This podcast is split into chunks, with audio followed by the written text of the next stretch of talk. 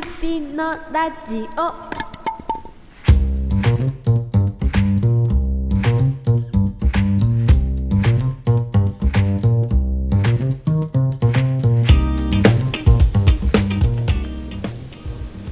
皆さんこんばんは焚き火のラジオ巻き割り会ですこんばんは。森田です野中です。はい久しぶりの巻き割り会はい。ですねそうですね。ちょっと最近ね焚き火会が続いてて久しぶりの巻き割り会の収録ということでね、なかなか容量も忘れてる感じなんですけども 早速いきましょうかはい。今日のテーマ子供の頃の勘違い勘違い。勘違いですよ人生勘違いだらけそうですね。なんですけども特に子供のは頃いというのはね、うその言葉の引き出しが少ない。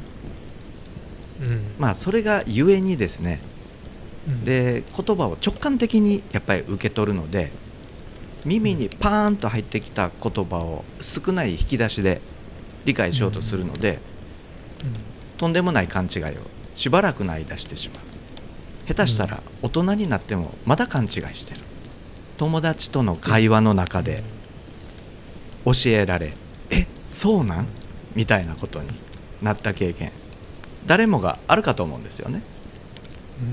それってねすごい今思えばねあの自分のことも含めてですけど面白いな可愛いなっていまだに勘違いしてる人もっと可愛い。まあそんな風に思うんですけども。まあ思い込みですよね。うん。思い思い込みですね。うん久しぶりなんでね野中さん今日今日の第一声が思い込み噛んでますけどもね はい。あの大人と子供ではねやっぱり生きてる世界が違うだから目線も違えば言葉も違う大人になっていく過程で徐々にその勘違いというのは修正されていってしまうそれはすごく真っ当なことなんですけども時にはちょっと残念だなとうん。うん。なぜならその勘違いっていうのいうのは素朴で面白いから。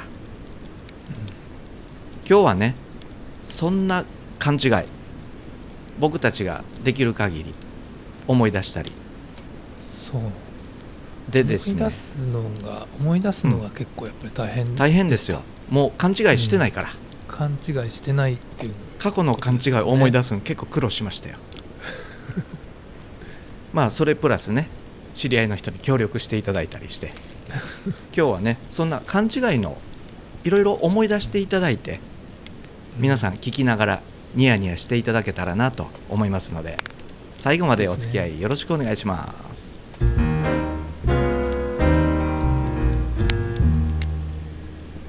まずはですねあるあるですね。うんうん。あるあるをちょっと言っていきましょうか。はい。僕結構長らく勘違いしてたことがありましてはい。選手先生なかったですか、これありました。ありましたよ。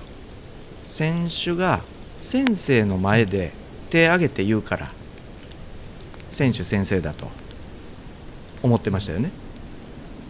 思ってました。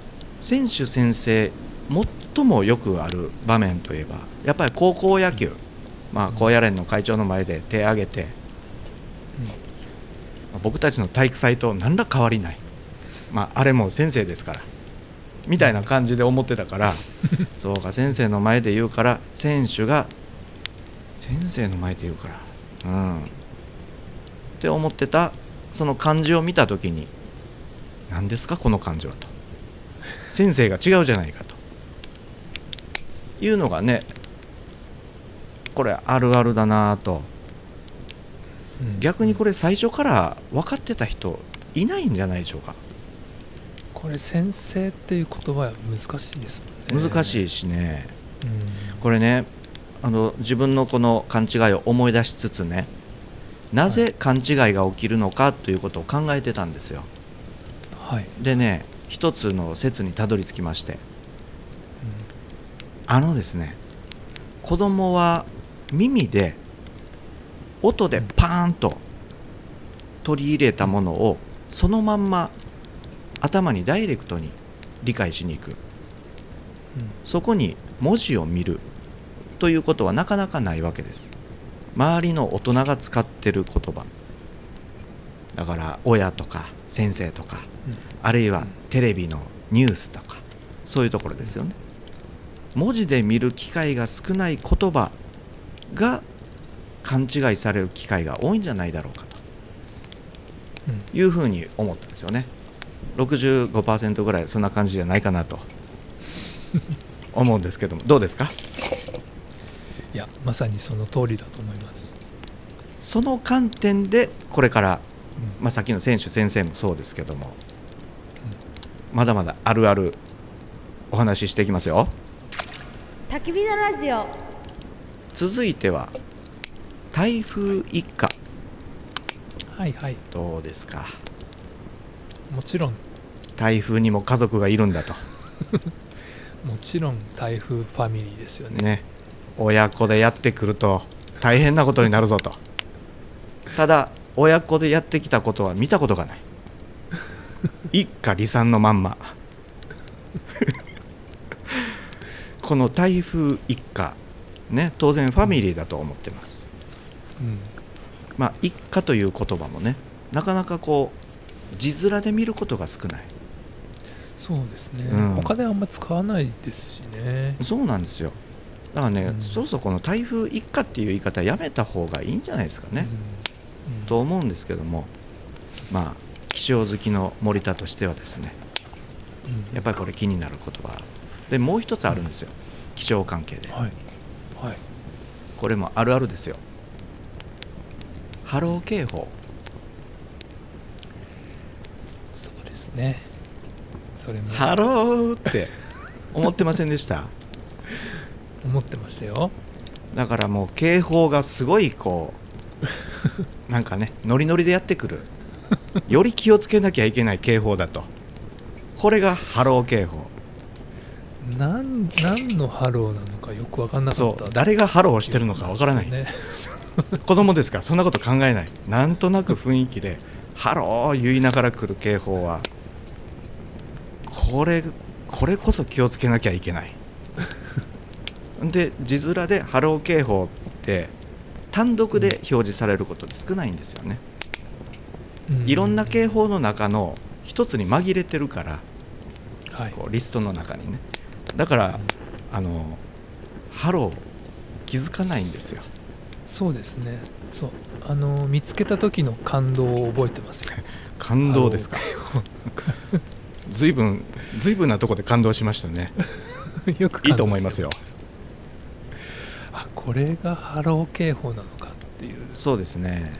うん。なるほどなって思いましたよね。この時に初めて僕はあのハローのローがだって両方とも波じゃないですか。そうですね。波々警報なんですよね。うんうん。ハロー警報も波々警報もね、うん。うんどちらともなんかちょっとコミカルでいいなとは思うんですけども。まだまだありますよ。あのツイッターとかでよく見かけたのがお食事券、お食事券ですよね。お食事券パーティー券じゃなくてお食事券もうねちょっと最近ね 政治の方もややこしくなってきましたねどっちもありがちですからね。ええ。パーティー券の方で問題になっておりますから 政権が揺らいでおりますんでなんなんですけど、まあこれ配信する頃にはねもしかしたらあの、うん。政権なくなってるかもしれませんので。まあ、お食事券でをも配っただけで。そういう流れのうん。そういう流れのお食事券だと思ってたんですよ本気で。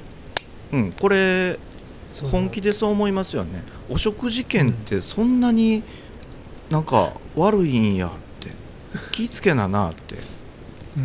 うん。うん。そういうなんかそう今でいうパーティー券みたいなそういうのをこう政治家がとかなんか役職の人が配っていたうん。お食事券っていうもうそのイメージでしかなかったので。ね。なんかややこしいですよね、もうだから政治はね あんま言わややめとこうか。政治の話は。まあこの辺でええ。ね、そう。パーティーしてる場合ちゃうぞって。まああとですね、まあ、これはさておきですね。はい。もう一つねあのよく見かけたのが三段銃、あー。これが1段2段3段の三段銃、うんまあこれはねやっぱり織田信長のせいだと思うんですよ。織田信長がねなるほどね。うん。そう火縄銃をねはい。あの三段で使ったのとね もうそそれでごっちゃになって子供的にはもう三段で撃つ方が絶対に正しいと。これもね結構僕もだいぶ長く勘違いしてましたねえ三段ってこう書くんって。まあその銃そのものを見ることもないですから。うん。うん。まあそれでね誤解がなかなか解けないということもあるんですけども。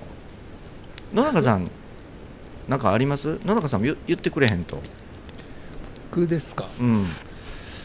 僕今あるあるの中にも入ってたからあれなんですけど、うん。でもそれ以外で言うと、高速道路、ああ光ねうん、うん。光の速さみたな、はいいはい。でしかもそれがその東名高速っあて。あるある。もうもうものすいごいのよ。透明もう光の速さやから透明になってもうてって。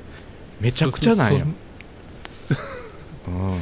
そのイメージでしたね。東名高速ってすごいんだな。そうですよね。それが第一と第二があって。しかも新透明があって、うんどんだけ透明になったら気が済むねん。っていうようなね。まあそんな感じですよまあね、今時のちびっ子たちはそんな風に思ってるかもしれないですよね。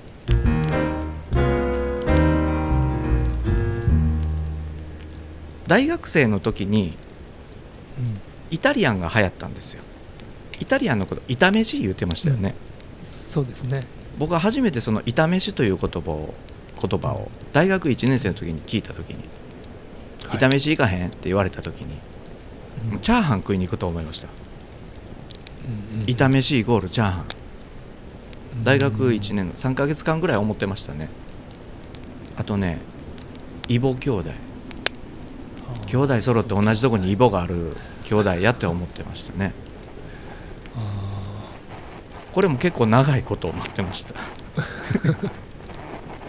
それからねもっとすごい大人になるまで思ってたことがあって。うんキクラゲ。ああキクラうん。完全にクラゲやと思ってましたから。ゲうんうん。で疑う要素ないじゃないですか。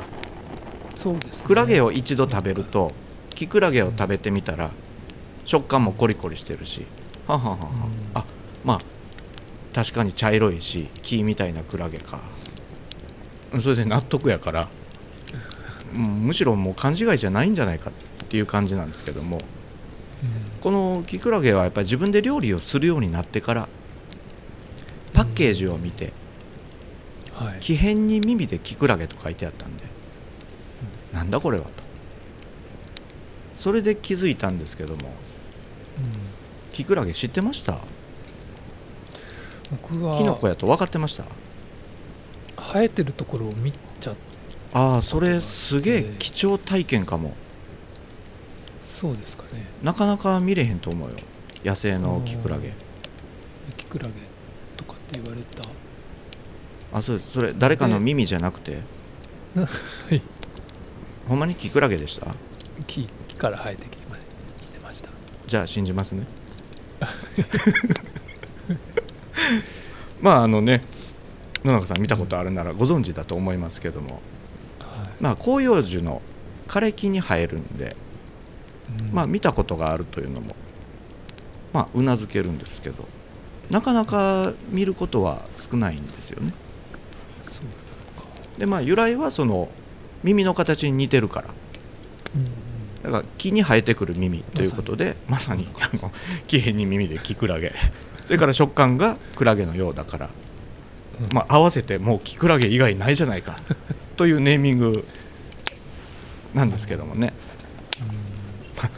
まあ、キクラゲこれ以上広げる気はないんで次行きますけども、これね僕すっごい思ってた。うんはい。中国地方。中中国地方。はい。はい。ありますよね。はい。広島岡山ええ。山口と。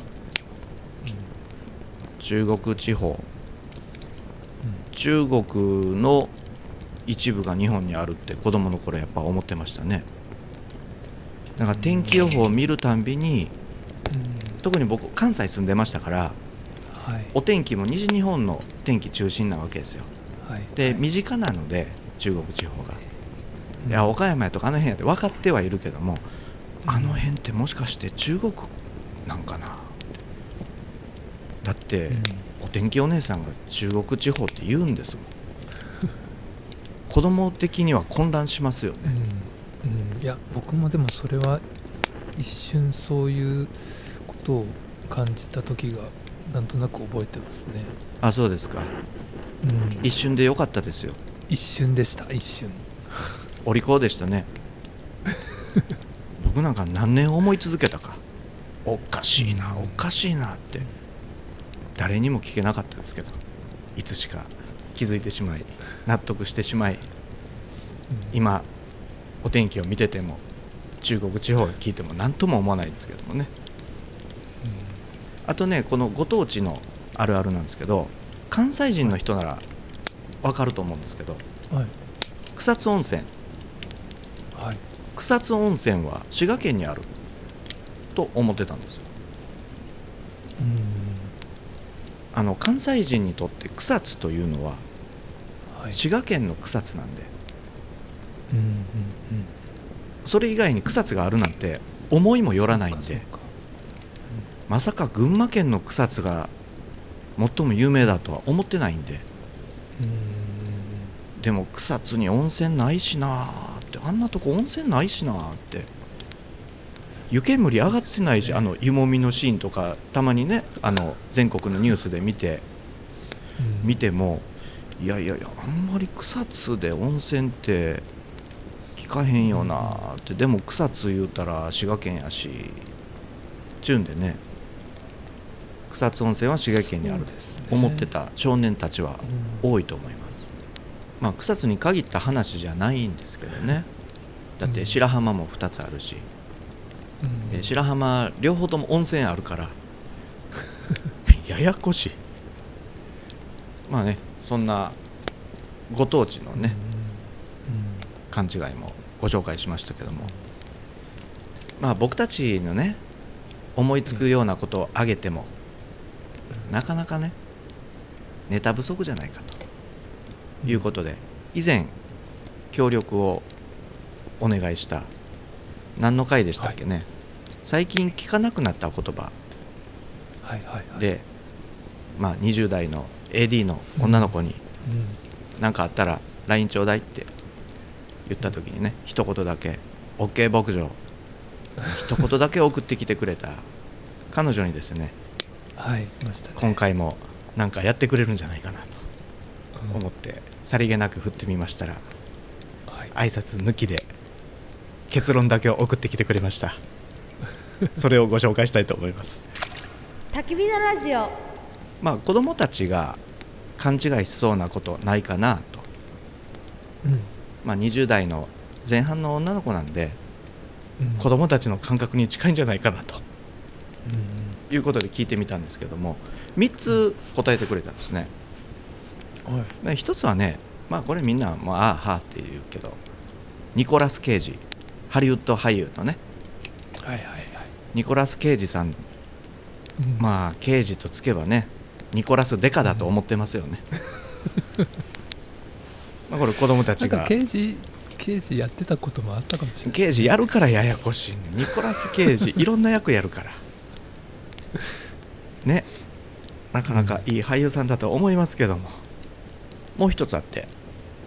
えアパマンショップ。えっってありますよね、不動産屋さんね。ありますあります。はい。このアパマンショップ子供たちが見たら、はい。アンパンマンショップだと勘違いするんじゃないかと。おいうー指摘をはいいただきまして、はいはいうん。あなるほどな。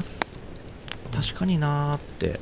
そうですよねあれ。僕たちもアパマンショップの看板を見つつ心の中で、アンパンマンショップって変換してないですか？なんかねなんとなくそうなんですよね。一瞬ね。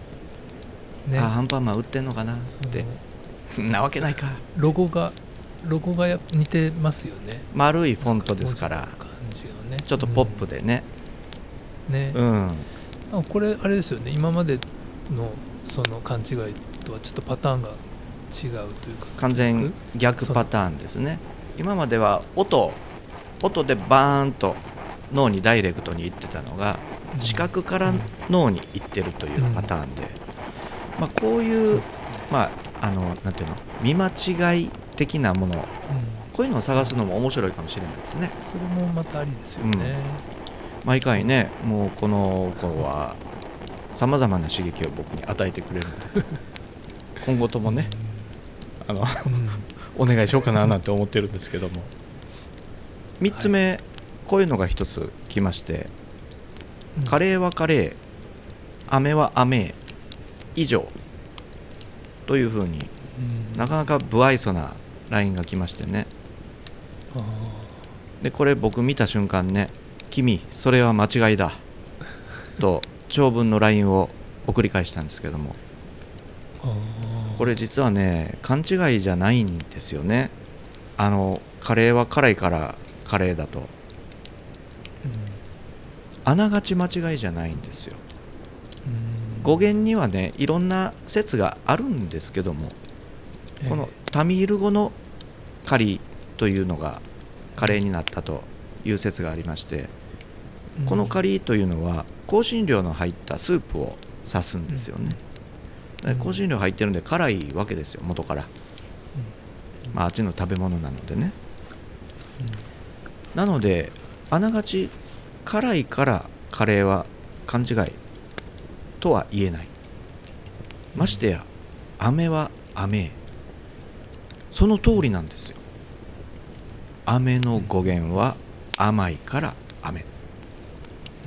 正解なんですよね。勘違いでも何でもないんですけども。こういうこともあるんですよ。うん。うん勘違いのようで勘違いじゃないものこれ実はもう一つ僕思い当たるものがありまして。うんはい。カツオのたたき。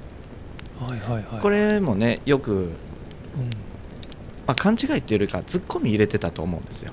うん。うん。カツオのたたきって叩いてないやん。いつ叩くねん。じゃあ俺が叩こうかみたいなね。そんなことあったと思うんです。このカツオのたたきまあ炙ってるこれでも実は製造過程でね叩いてるんですって。これねちょっと面白い話があってうんはい。江戸時代のえもうだいぶ最初の方ですけどえはい。まあカツオのたたきといえば土佐名物ですよね。え土佐藩主山内和豊。当時やっぱ食中毒が流行ってたらしくてえうん。もうみんなのためを思ってカツオの刺身食うの禁止って。ダメっつってお触れを出したそうなんですよ。はい。だけど庶民はねいやいやこんなうまいもんなんで禁止されなあかんねんって。うん。食中毒なってもええねんっつって。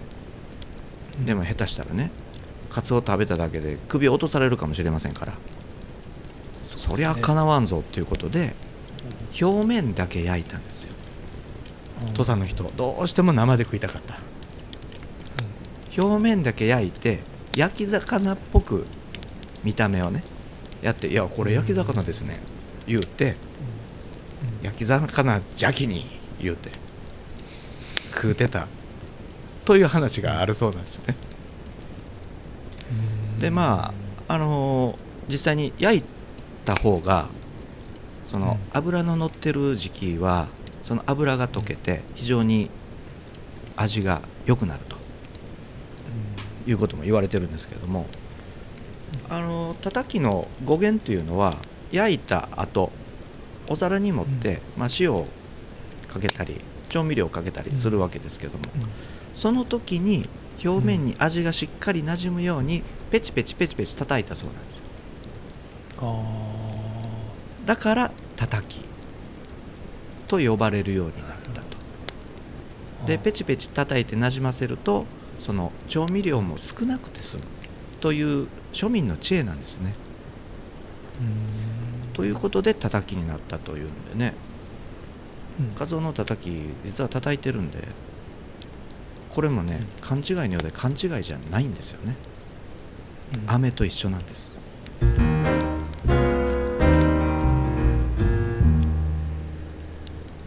いまだにあーた勘違いしてないですか、はい。はい。あーた勘違いしてないですか？うん。カーネル・サンダースのこと。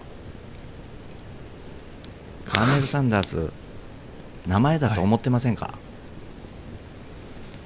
ああ思ってます思ってます。あのおじさんの名前だと、はい。勘違いです。彼の本名はハーランド・デイビッド・サンダーズそうですか、どこにもカーネルはないんです。うーん。ハーランド・デイビッド・サンダーズです。カーネル・サンダースではないんです。あそうなんですか。はい。カーネルはどっから来てるんですか？カーネルっていうのはね大佐あの陸軍の偉い人ですね。うん。大佐の呼び方。キャプテンと同じですね。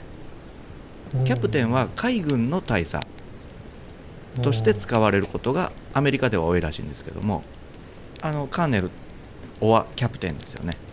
大佐は、だけどサンダーズさんは軍人ではございませんから。軍の経験は一切ない方ですからはい。40超えてからチキン作りましたからね。うん。それまではもういろんな授業をやって失敗してきた人ですから。そうなんですね。軍人ではないのになぜカーネルなの？はい。ケンタッキーで成功してそのケンタッキーの名前を広く世に知らしめたということで、ケンタッキー州が名誉大佐として彼にケンタッキーカーネルという名誉大佐の称号を与えたんですよ。へだから彼のことを敬意を持ってカーネル・サンダースと呼ぶようになったということですえね、そうなんですか。これはね、まあ、僕はあのケンタッキーが大好物なんでねずいぶん前から知ってましたけども勘違いしてる人結構多いんじゃないかなと。うんここにもいました。ですよね。野中さん絶対勘違いしてるなと思って。頭ごなしに言ってしまいましたけど。そうなんです。この名誉大佐。へでちょっと気になったんでね。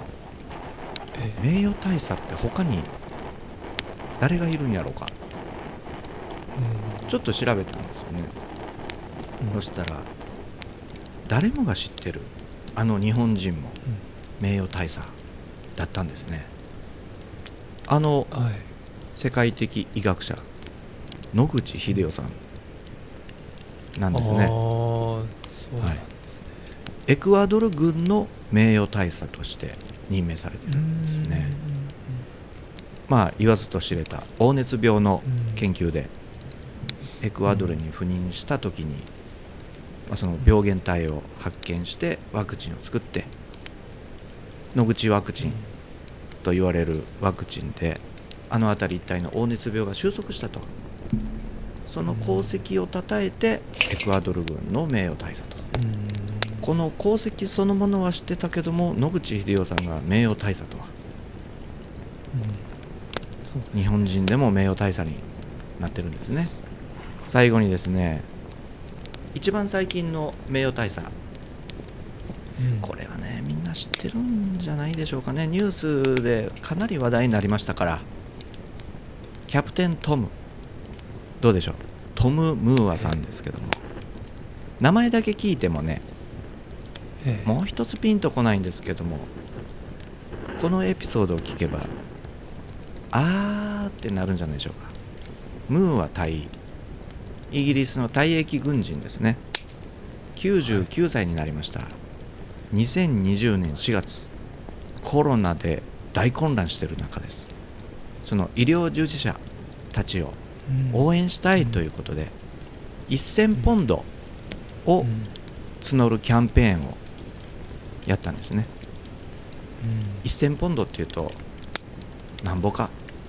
今日のレートで言うと18万円ですはい。今朝のレートをちょっと調べましたら 1ポンド180円でした。たった18万円ではあるんですけども99歳の老人がうん。そういうキャンペーンを始めて。うん。で4月30日に100歳の誕生日を迎えるというタイミングでこの人も歩行器がないと歩けない状態なんですけども自宅の庭約25メートルを往復する。これを100往復する。4月30日100歳の誕生日までに。ということを宣言して YouTube でその動画を公開しそしてこの1000ポンドを募るキャンペーン。まあクラウドファンディングみたいなもんですよね。どうか皆さん私にできることはこれぐらいのことしかできないがあの人たちのためにどうかよろしくということでそれがね非常に感動的だったんですよね。でその結果ですよ。3279万6475ポンド集めました。ああ言うてるけど。いくらか分かってる？3000ですよね。え3279万6475ポンド。たくさんです。はい。ということで日本円にして 約49億円。すごいですね。18万円のつもりがうん。それだけの善意がこの人を通して集まったんですよね。それでこの人これを寄付して女王陛下から勲章もいただきました。で100歳の時達成した時生中継ですよ。もう世界中が拍手喝采。僕もこれね映像見て泣きましたもん。もうヨボヨボのおじいちゃんがもう一歩が数センチなわけですよこの人にとって25メートルっていうのは果てなく長い距離なんですね。それを100往復有言実行して達成して、お見事ですね。でこの人勲章もらってキャプテントムというふうに呼ばれるようになりまして、最後にねこの人すごい素敵言葉を残してるんで最後にこの言葉でお別れしたいなと思うんですけども、い、いですか？はい。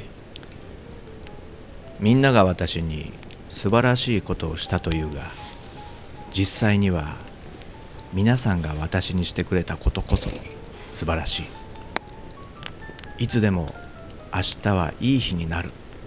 そう覚えておいてほしい。皆さんに来年も素晴らしい一年が来ますように。ごきげんよさようなら。うさようなら